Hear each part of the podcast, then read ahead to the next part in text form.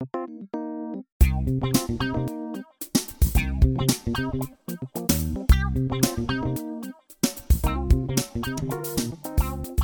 大家好，欢迎收听《图这来塔菜》，我是笑鱼。好，最近我有个朋友跟我说，诶，他在股市里本来以为说自己搭上了航海王，没有想到居然是潜水艇，啊，再也不想做投资理财了。那如果你跟我的朋友一样呢，在股海浮沉，觉得心很累的话，那在今天这一集分享的书籍及来宾啊，绝对会拉你一把。在今天来分享的书籍是一部经典，叫做《投资的奥义》，邀请到的是深红投资的版主胡生红，他在二十六岁就累积了千万资产，现在手上的管理资金呢达到上议员哦。让我们来欢迎申红哈，你好。Hello，通常你会喜欢大家怎么叫你啊？就申红，申红吗？嗯没有其他绰号的，大神啊，大大。申红啊，年轻的时候是蛮多长辈叫我阿生啊，啊现在已经老了，可能就很多人叫我生哥、深红哥这样子。好，那我就卖小一下，他们叫你生哥好了。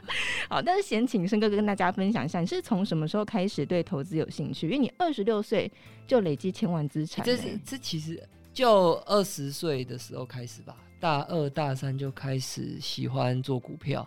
为什么啊？怎么会启蒙那么早？二十岁不是才在你知道去跑山啊、夜唱啊？我爸算是那种小散户啦，然后他喜欢玩，然后就那时候看白天的时候，如果没有课的时候，看他在那边看盘，然后我就问东问西，这是什么啊？啊，当然自己本身就也喜欢赚钱，所以那时候就开始研究啊，所以后来才开始翻书啊，就遇到巴菲特，然后就看他所写的东西，那就前面就一头栽入这个价值投资的领域里面，嗯然后一直到现在，当然中中间就换了蛮多种不同的策略跟方法，所以就到现在十五年左右。哦，嗯二十岁就开始哎、对，你从小你的家庭教育有特别教育你们理财这件事吗？爸妈算是虽然爸妈以前那种是白手起家就很穷的那种，我爸还是那种山上的那个那十分了。十分不不那种很穷的小孩，然后我妈是在他们家好像在菜市场卖海鲜的，两个都是等于是小时候穷过来啊，所以很想要赚钱啊，又很勤俭，嗯所以是看着他们勤俭持家长大的，自然就就是省钱，然后会想要努力赚钱这样。对我们来录音室的时候，特别问一下申红他怎么来的。我以为他说你知道搭 Uber 啊，或者是坐电车来的。哎，但你坐捷运来的，所以你其实是省钱省习惯了吗？年轻的时候，现现在是不会啦啊，年 年轻的时候是会啊，现在的话是台北市本来就很不适合开车，所以。嗯，所以，因为像现在录的这个地方是离捷运比较近，我就会坐捷运。如果捷运到不了的地方，我我会坐电车，那我就自己不开车，因为你去算一下，你就会发现自己开车、养车、停车这些全部都不划算。哎，你已经就是累积千万资产了，还会觉得开车是一件不划算的事吗？划算啊，不如坐电车啊，对不对？你你你算一下就知道，坐电车你怎么算都不如买车的折旧跟养车跟什么加油之类的。然后我自己本身又很在意时间，就是我宁愿在车上有司机，我听 podcast，我也不要自己很耗神的。我知道有些男生喜欢开车啦，对啊，但是对啊。我是觉得很耗我神，所以我宁哦愿就是那个时间听 podcast。所以你的空闲时间都是拿来读书或者是听 podcast 做这种很有营养、很有价值的事情。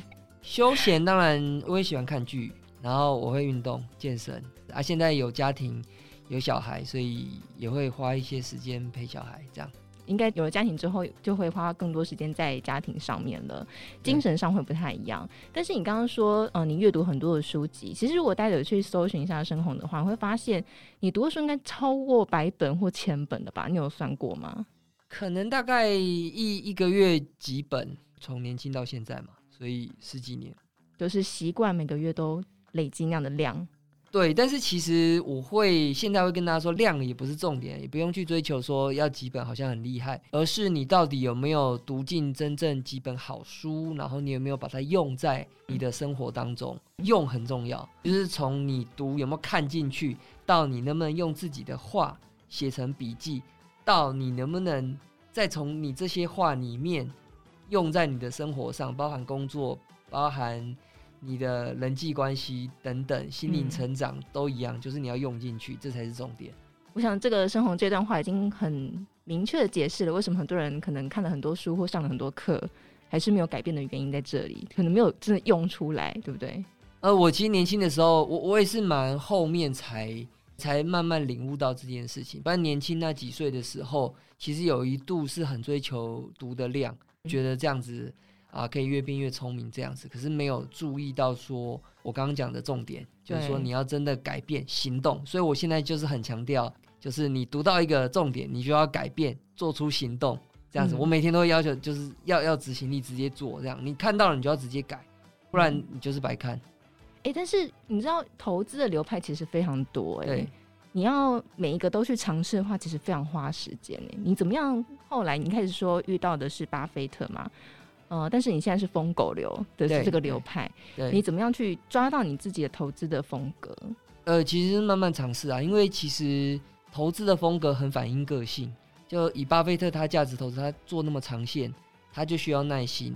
你跌下来的时候，如果公司基本像你现在觉得台积电假设很好好了，那一直跌不停嘛，那跌不停的时候，你就是要买下来再买，下来再买，然后你要撑得住，你不能痛苦，你要去评估公司的基本面，如果没问题的话，那就是持续买进，直到你看对为止，它就会涨回去。那这就是需要耐心，需要定性，那这就是价值投资啊。可是如果很没耐心的人，诶，他去做短线，其实反而比较适合他，他没有办法接受这种长期的套牢跟亏损，那他就很适合做短线，因为他个性可能比较急躁，然后他需要绩效的稳定。因为巴菲特那种方法，其实他的绩效比较不稳定哦，他 其实是。对对对，他其实在崩盘的时候，会像今年这样子盘不好做的时候，其实他的回档会回很大。短线的人回档不会回很大，我因为就操作短线嘛，对对，就是可能一下一下就砍掉，一下就砍掉，所以反而不会回档回档，会会绩效亏很惨，暂时亏很惨，都是你抱着，然后你都不砍，对，这种人绩效才会回很大。可是因为巴菲特说他不在意暂时的绩效回档，只要长期能涨回去就好了，所以他的做法是这样子，所以要看你的个性。就是如果你是像巴菲特一样很有耐心的，你可以撑得住那种暂时性的亏损，就可以做那样的。但是如果不太适合，不是那样的个性，可能就不太适合那样的风格了。是啊，是啊，所以赚钱方法真的很多种，所以是鼓励大家说去有逻辑。当然，当然外面骗你的很多啦，就说这个有效，然后要收你钱啊，所以只能说你就要去眼睛张大，然后逻辑要好一点，去分辨哪一个是有效的，哪哪一个适合你。嗯，要自己分辨一下。嗯，那生红你自己看完，应该叫你生哥好，生哥你自己看完了《投资奥义》这本书之后，其实它算是一本投资经典嘛。你自己看完之后，你有什么样的心得或想法吗？你觉得什么样的观念是你觉得呃投资朋友蛮适合的？它比较基础啊，所以前面讲储蓄，然后讲 ETF 这些，我觉得都很好啊，都是新手很适合的。光储蓄这个就应该是所有投资方法里面最重要的一点，因为很早开始就差很多了。就是那个早开始跟不早开始的人，应该就我的估计会差到十年。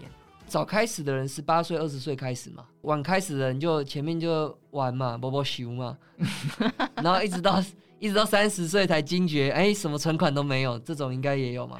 有一个新闻说，四十岁发现存款是零，哎，我觉得哇，天哪，好可怕哦！对啊对啊，所以我一说差十年差很多啊，因为这十年你如果晚人家十年的话啊，你你前面那个滚雪球，你已经滚的那个基数就已经差，球的本身的那个厚度就已经差很多。我们讲滚雪球是滚得快，那那我现在来考你好了，滚雪球要滚得快，要有三个东西，分别是什么？要有个长下坡，然后 要有足够的血量。血量，哎，对，差不多，就是说，第一个是血量要有，第二个是波度要陡，第二个是波度要长，所以这三个分别就对应到的是你的本金，跟你复利的报酬率，跟你复利的时间数，那这三个缺一不可，所以储蓄就是讲的你的血量。对啊，当然你要有适当好的投资方法，那就是你的报酬率啊。最后你的复利的时间要够长，够长就是你要够早嘛，然后再是你要注意你的身体嘛，所以你要活得够久嘛，对啊，真不然不然你你你好不容易累积到五十岁就中风，那就很可惜。对啊，那你看你们都有听过嘛？巴菲特他百分之九十九的财富是在五十岁之后累积到的，代表说他的那个曲线大部分都是后面中晚年的时候累积的。你快别人多很多哎、就是你在二十六岁就已经完成了财富自由了吧？算了吧，对，当然就是家庭教育比较幸运一点，就叫你要勤俭赚钱嘛，努力赚钱嘛。啊，再来就是我也老实说好胜啊，本来就玩什么游戏就希望可以赢啊。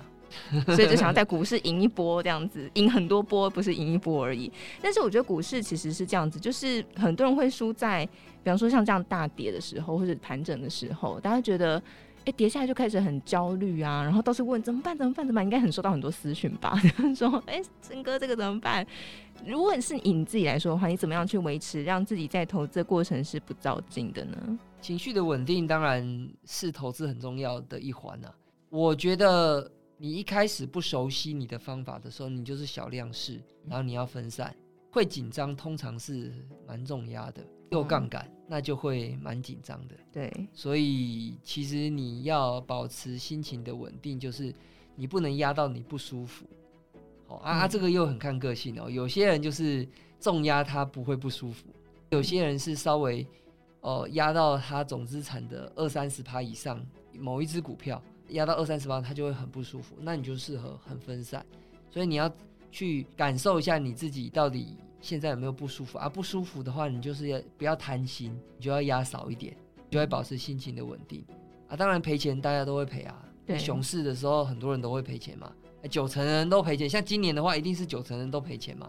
那但是也没关系，你只要检讨你的方法，只要把你的每个错误都记起来啊，下次不要犯同样的错误。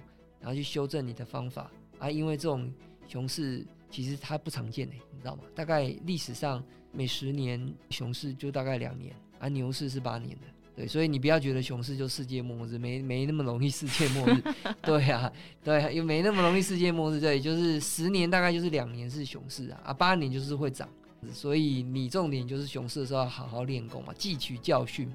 所以你才能在之后的八年可能赚到很多波了，对不对？对啊，这蛮重要的。人生那么长，嗯，对啊那么多行情可以赚，不要不要一年亏钱就被击倒，真的。但是因为其实这个社会好像很多身边朋友很向往变成一个全职的投资人。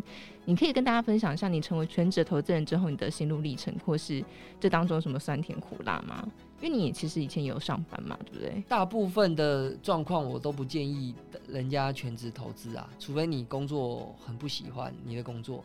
全职工作它要有条件嘛，那条件如果你要定一个硬门槛的话，我自己觉得三千万是一个很基本基本的门槛。储蓄有三千万吗？就是你有三千万，然后你要做投资，你要做股票。三千万是一个很基本的门槛，一千万其实是不够的，不够，不够，不够，不够。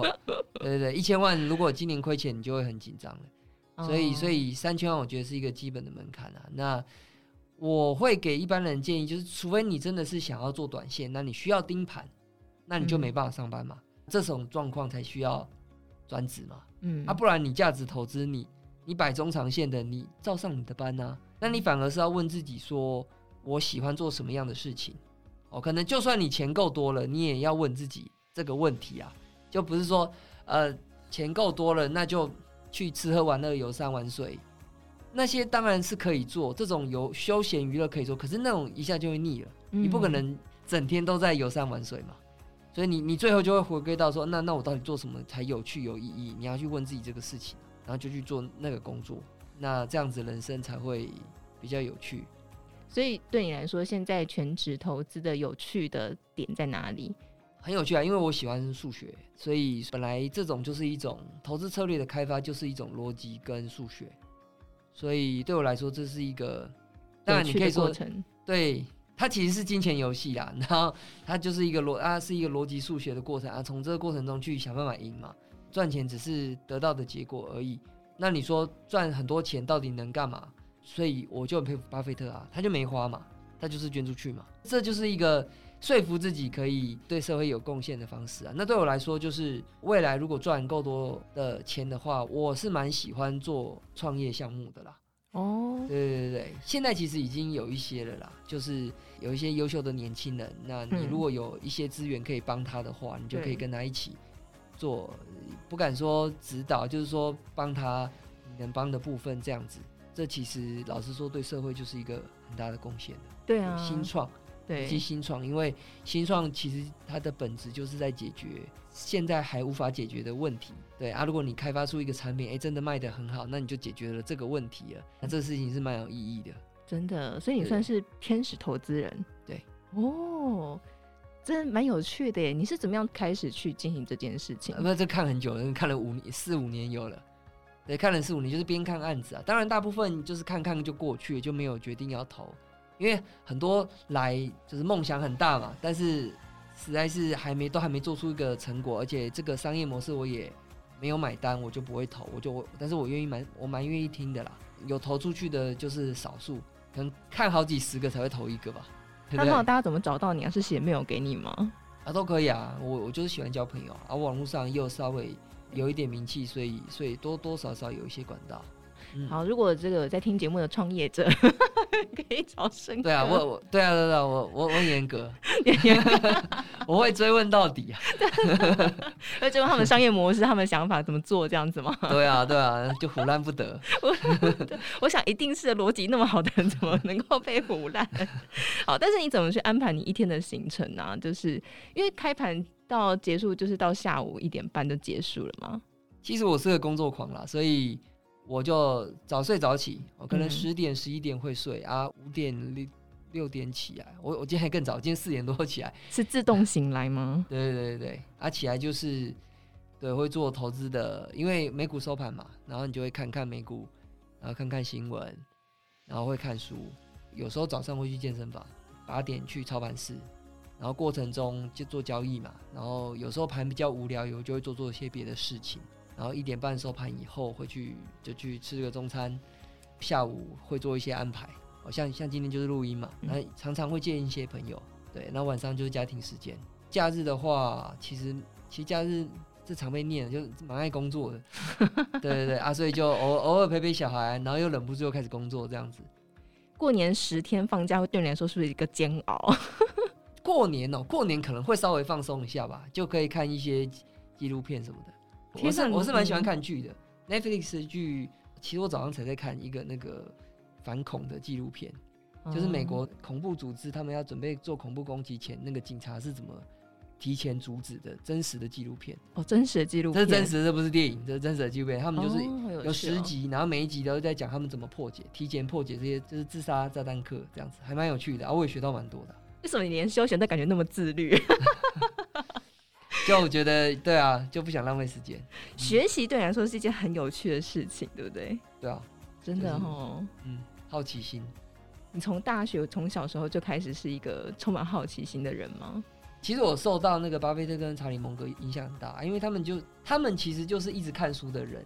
其实我在大学前我不太看书，就我只看教科书，所以我是一个书呆子。我虽然爱打篮球，但是我就是打篮球跟跟跟念书书呆子，然后就考好学校这样子而已。那是遇到巴菲特之后，我才知道要看很多领域的书，嗯，然后，然后我的观察就是，他们两个都变成非常博学多闻的智多星。那只是他们把这个博学多闻应用在商业世界上，让他们变得很有钱。所以我年轻的时候就很佩服这样子的模式，所以到现在都还是有啊。虽然现在我没有在做价值投资了，但是我还是很佩服这样子博学多闻的人，因为这其实可以应用在人生很多方向啊，就就不只是赚钱啊。你的嗯人际关系、你的婚姻、你的你的教养等等的，其实很多道理会相通。哎、所以你从大学之后才开始阅读课外的读物，，对，遇到巴菲特之后，他说的，他说他每天醒着的时间只做两件事情，要么就在看书，要么就在请教很厉害的人。他醒着的时间只做这两件事，哇，你像是跟他一样做在 做一样的事情，那我印象很深刻了。我印象很深刻，就是他就真的是这样，所以他难怪那么聪明啊。但是他本身聪明，可是他又是就是每天是这样努力，那当然就绝顶聪明啊。那你看他那个波克夏集团那么大，他底下一百多个部门，他直接都面对这些 CEO，哎、这些人都是绝顶聪明的人啊。那他就在这个环境里面，哇，那那个进步速度用火箭喷的。你是跟他去吃饭了是不是？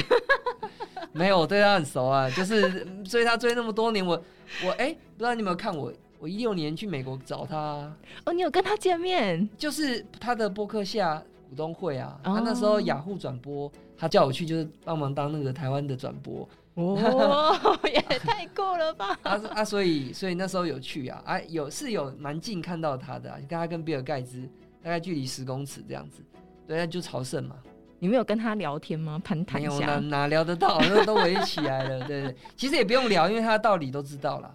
他的嗯过去的谈论啊，学校的演讲啊，全部都看了，所以他算是你的启蒙导师，啊是非常很重要的，也是人生的导师。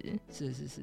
哎、但你怎么去培养那个阅读习惯呢？你拿到开始阅读第一本，觉得被受到最大启发就是他的书吗？他没有写书，但是他说要看书，所以对，所以当时一开始看其实蛮吃力的哦，就是因为没有这个习惯嘛。对啊，所以以大部分人应该，我想可能跟我一开始一样，就是看看前几页就快睡着，后来才知道阅读有阅读的技巧啊。然后，所以我常常在跟大家讲说，有一本叫《如何阅读一本书》，这个是一个经典，然后他就有教一些怎么读，比如说先看目录、看封面，然后跳着看一下哪些你你会的、你不会的，你就要直接挑重点看。他其实他说你在看书之前要有问自己四个问题，第一个是他想要表达什么。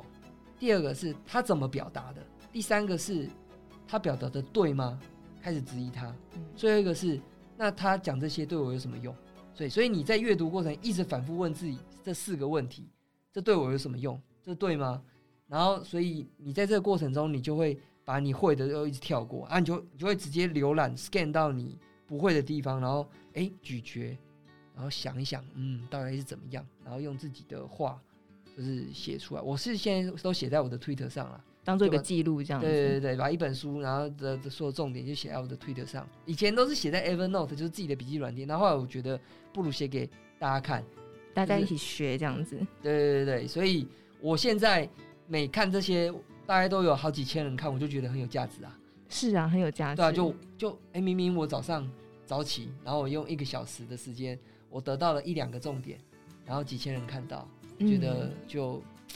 这佛祖说的，佛祖说捐钱不如捐知识，哇，好有智慧啊，果然是佛祖说的。他说善知识，嗯，这家不如捐知识。对，所以所以我觉得这这都免钱，所以对我来说，我我就而而且现在社群媒体，我既然是有影响力的人，就我更要做这件事情。嗯，真的，所以我那时候去搜寻生哥的时候，我也是很惊讶，哇，你每一本书你都写一篇心得这样子，然后重点，然后我我其实那个是年轻的时候做，我也不知道为什么那时候哪来的力气，就是那时候还在上班的时候，二十五岁的时候吧，就是午休的时候吃饱饭，大家都在看剧啊睡觉啊对对对对，然后我就在那边写心得。每每天中午写心得，然后我写完以后，我会寄给全部门的人。老板也很惊讶，老板也蛮佩服。老板说：“不知道为什么哪来的力气可以这样写。”我就那时候也我也不知道，你看，所以那时候年轻，二十五岁，那时候二十五岁，就就这样每天写啊，所以累积。现在是没有办法，现在就是因为其实很多书的道理都是差不多了。那如果你累积了前面几百本、一千本已经差不多了以后，你后面就顶多再补充一些你比较不知道的东西，所以后面就比较不会像以前写那么细啊。所以那个就当做一个也算是一个记录，年轻的时候一个轨迹这样。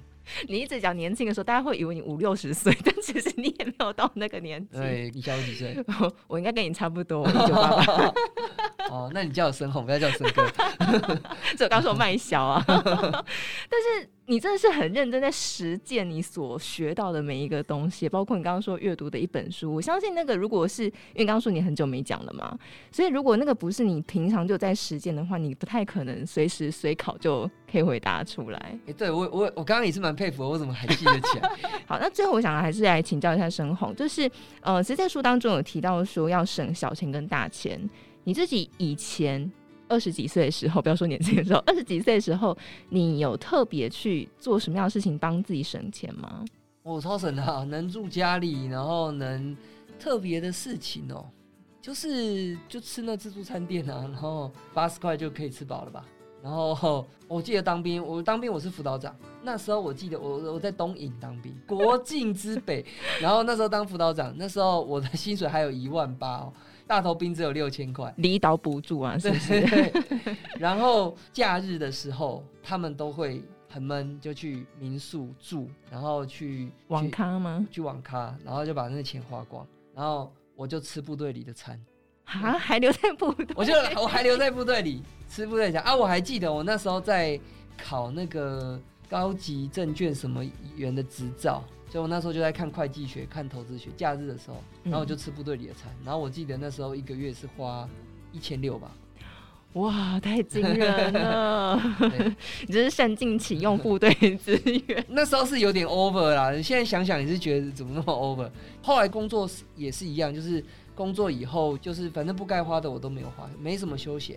但是买书是肯买，可是有一段时间我记得也是去图书馆借这样子，还哦还有一段时间是在书店都把书看完，哇！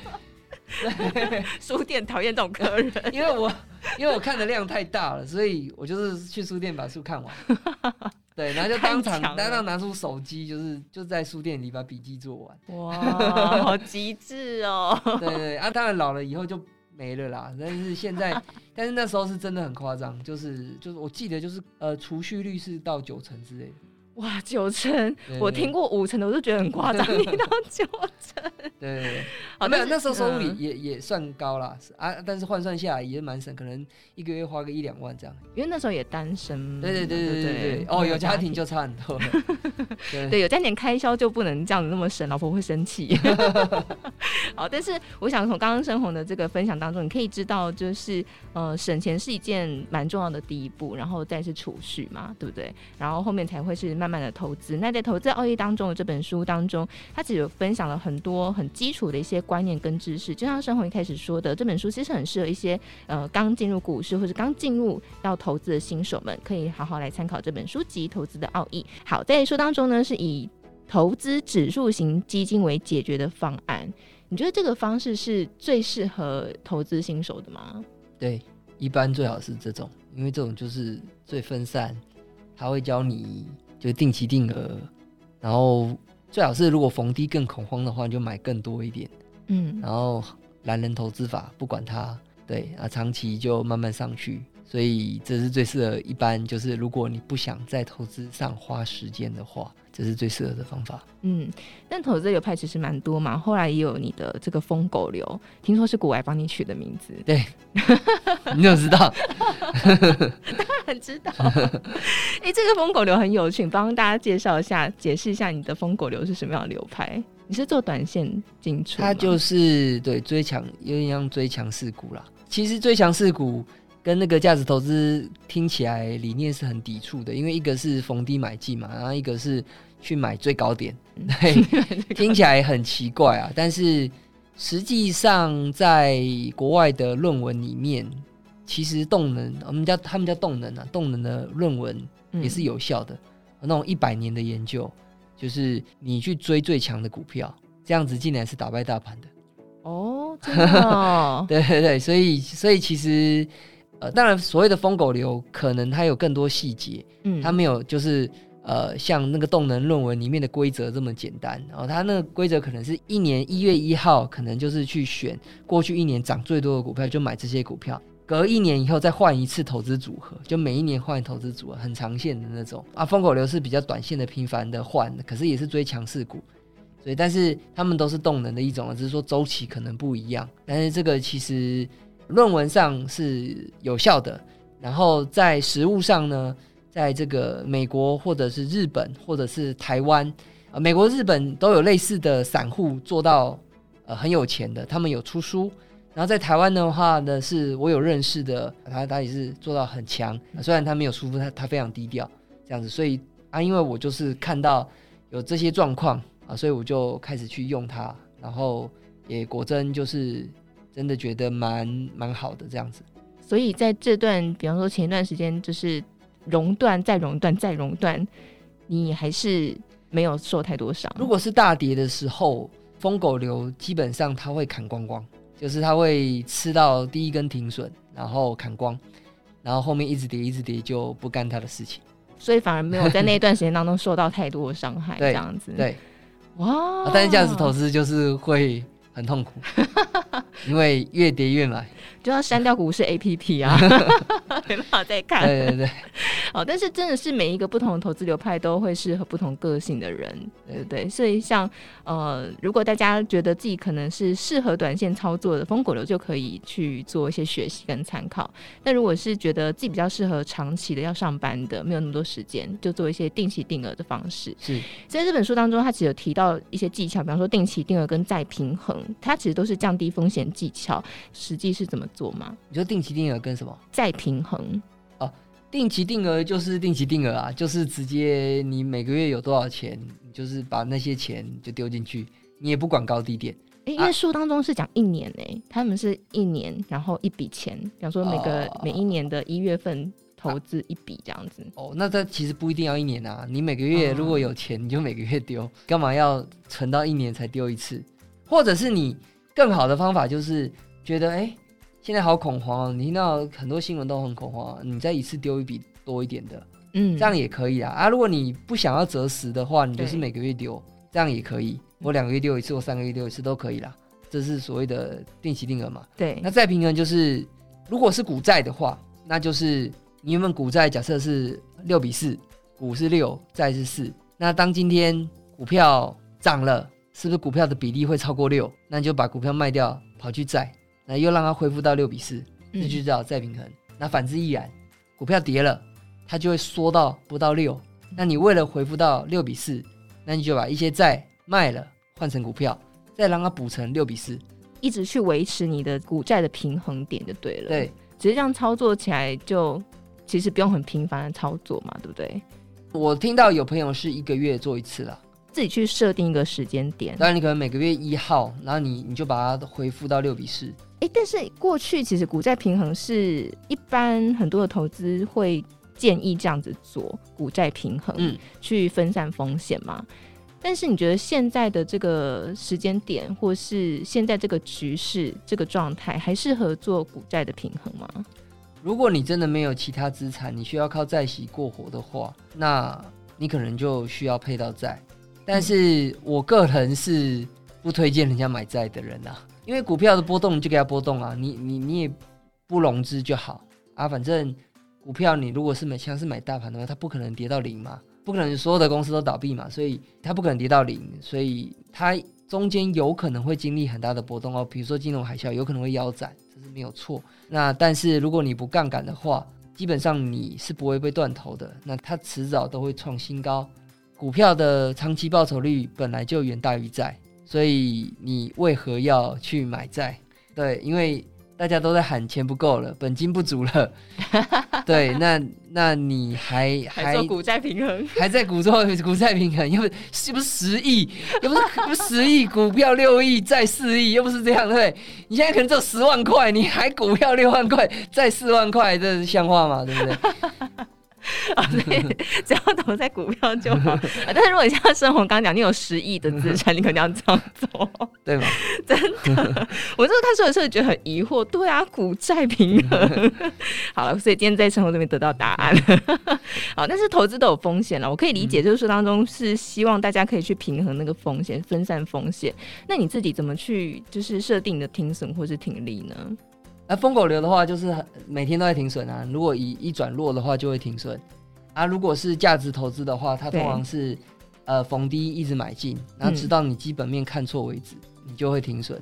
大部分的状况是这样啦，所以每一个方法它的停损停利的概念不一样，所以要看是什么方法啊。如果是指数型的话，就没有在停损的，就是一直买，一直买，一直买，一直买，买到就是买到天荒地老这样？对，买到你财富晚年，你退休之后，它滚出一大笔，然后你要用钱，你就是拿一点回来用，拿一点回来用那指数型的投资是感觉上相对简单很多啊。。对啊，当然了，对，是 所以它很懒人夯啊。法。它过对啊，说过去十年，它就是因为这个，它还有个始祖啦，叫 Jack Bogle，然后他就是一直在推广这个方法啊，所以也推广的蛮成功的。你会想要推广你的疯狗流吗？没有特别想推广，因为我的理念是大家有适合自己的方法，所以我会讲讲我的方法，但是我不会觉得说每个人都要来做我的方法。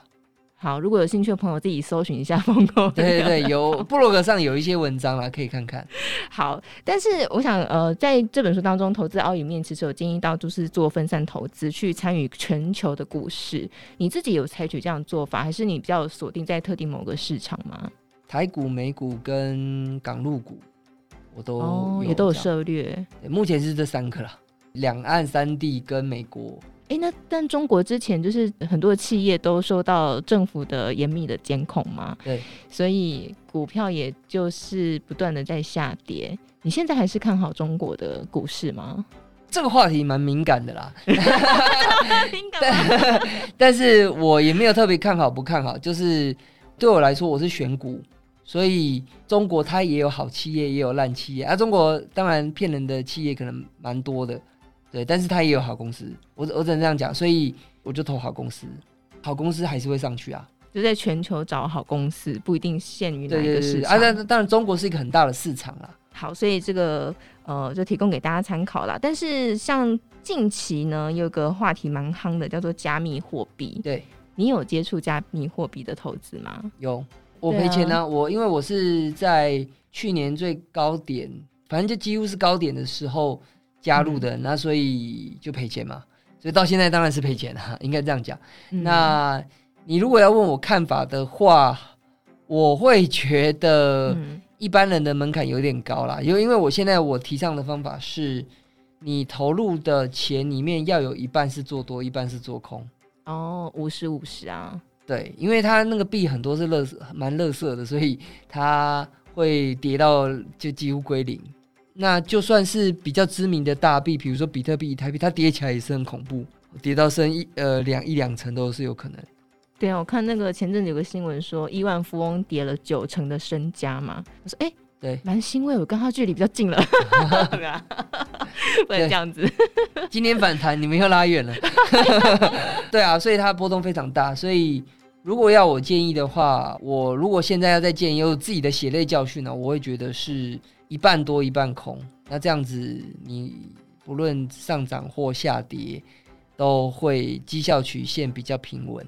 哎、我蛮好奇的，所以比方说，像遇到加密货币这样跌了很多的时候，你情绪一点都不会有波动，说哎、我怎么看错了？你都不会有这种，呃，赔钱当然心情会影响啊，多少影响啊。但是我们做投资那么久的人，嗯，就是检讨嘛，错在哪，有没有犯错的地方啊啊，下次不要再犯错嘛。就是修正自己的这其实都是一切的关键的，因为嗯你能成为一个杰出的投资人，跟你永远都是一个死散户的差别，就是 就是死散户就永远搞不清楚状况，那赔也不知道赔在哪。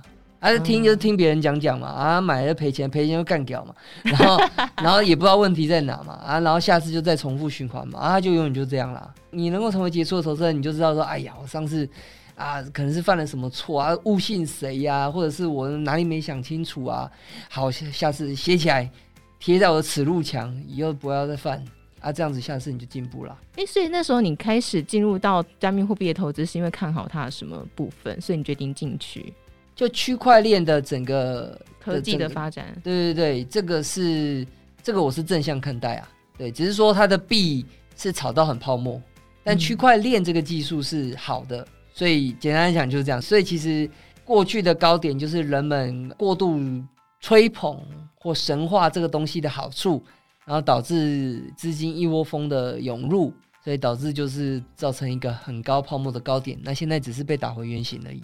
对所以并不会说哦，就从此以后不投资加密货币这样子。我还是相信之后牛市会来啊，啊，那个牛市来可能又是可能十倍的涨幅都是有可能，所以在那之前就是要好好的练功，然后找到一个好的策略，然后之后行情来了，你才有办法抓住。好，前面讲的这两个其实讲起来都是一句话一句话，但是其实要做需要花蛮多时间跟功夫的，做功课啊，然后这个练功啊，都是需所以要花时不适合这本。投资的奥义。这本投资的奥义是指数化投资，我们要还要先储蓄，有没有？但是我觉得对于很多刚起步的投资人是蛮需要的，对不对？有很多青少年说：“哎、我现在就是没有什么钱可以投资啊。”你会遇到这种私讯你的网友说：“啊我是不是真的没有什么钱可以投资那就是勤俭持家，然后赚钱啊。？”嗯没有，真的是这样啦。就是当然有一有一个小派别的人是去做无本当冲，然后想办法赚。可是就我所知，那个赚钱的人可能一成不到。所以嗯你不要、你不要想说你是那少数的赢家啊，所以你就老实赚钱啊，你就发挥你的专业啊，你的专业、你的兴趣、你的专长是什么？想办法把自己搞到年薪百万啊、两百万啊，然后你就有一些钱可以投资了嘛，就 这样子啊，对啊。没有钱就是想办法弄出钱来，对不对？对啊，对啊，对啊，牵扯到职场，我那个问题战线开太广，我可以讲三小时。对，好，职场也是一个你可以很值得跟大家分享的一个历程啊。但是如果这下次我们开职场相关的，邀请申红来，好，再来跟大家分享这本书籍《投资奥义》。我们很开心跟申红分享了很多呃不同的观念啊，或者是不同的呃想法。那当然，我们刚刚说在最。第一集的节目当中有提到，其实有一件事情是我们要去反思，诶，这个人说的他是对的吗？好，我们也邀请大家可以来做这样的思考。今天我们所说的每一句话呢，你也可以来思考看看，是不是真的都适合你，或是你是不是真的很认同这个想法跟观念？好，当然我们在这里跟大家分享这个投资奥义，再次分享给所有听众朋友。在今天呢，也再次感谢我们深红投资的版主胡胜红来到节目当中跟大家分享，谢谢深红，谢谢。